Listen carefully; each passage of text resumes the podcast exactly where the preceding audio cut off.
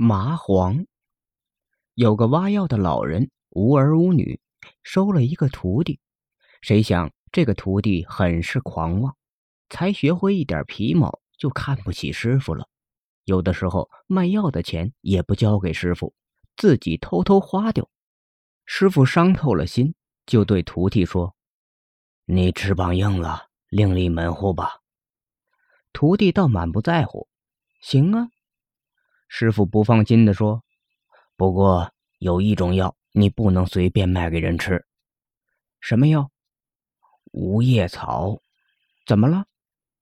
这种草的根和茎用处不同，发汗用茎，止汗用根，一招弄错就会死人。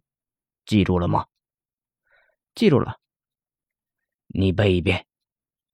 徒弟张口就背了一遍。不过他背时有口无心，压根儿没有用脑子想。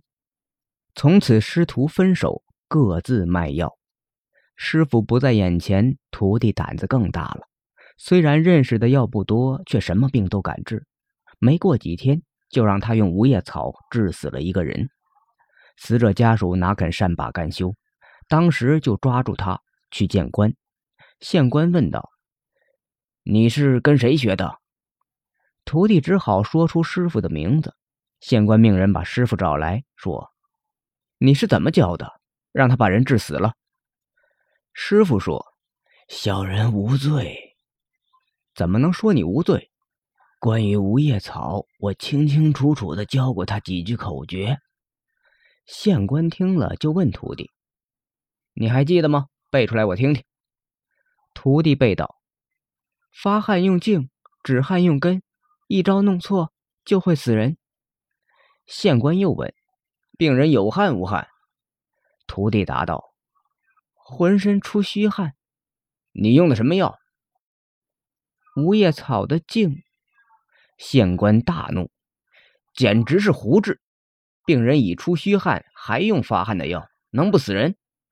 说罢，命人打了徒弟四十大板，判做三年大狱。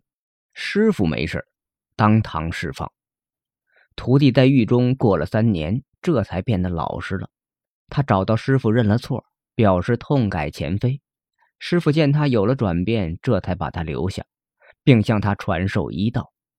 打这儿起，徒弟再用无叶草时就十分小心了，因为这种草给他闯过大祸，惹过麻烦，就起名叫做麻烦草。